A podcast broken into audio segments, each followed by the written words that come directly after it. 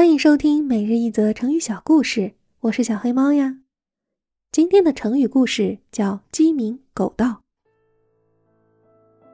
战国时期，齐国的孟尝君招纳了各类人做自己的食客，号称宾客三千。有一次，孟尝君率领众食客出访秦国，秦王被孟尝君的学识所打动，便让他留下来做相国。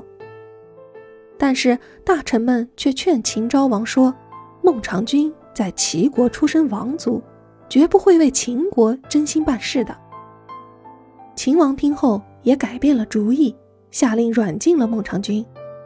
孟尝君察觉到秦王对自己起了杀心，立刻派一名善于钻狗洞偷东西的食客，将原来献给秦王的白狐大衣偷来，献给了秦王最宠爱的妃子。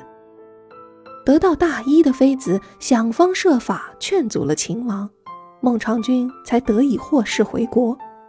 但当孟尝君带着食客赶到函谷关时，城门已经关闭了。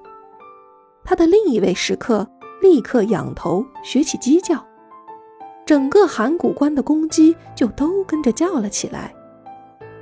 士兵们以为天亮了，就打开城门为他们放了行。孟尝君在这些食客的帮助下，最终得以平安的回到了齐国。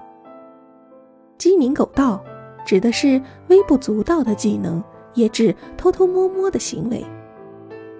今天的成语你学到了吗？我是小黑猫呀，请多多关注我，希望我的声音一直陪伴你。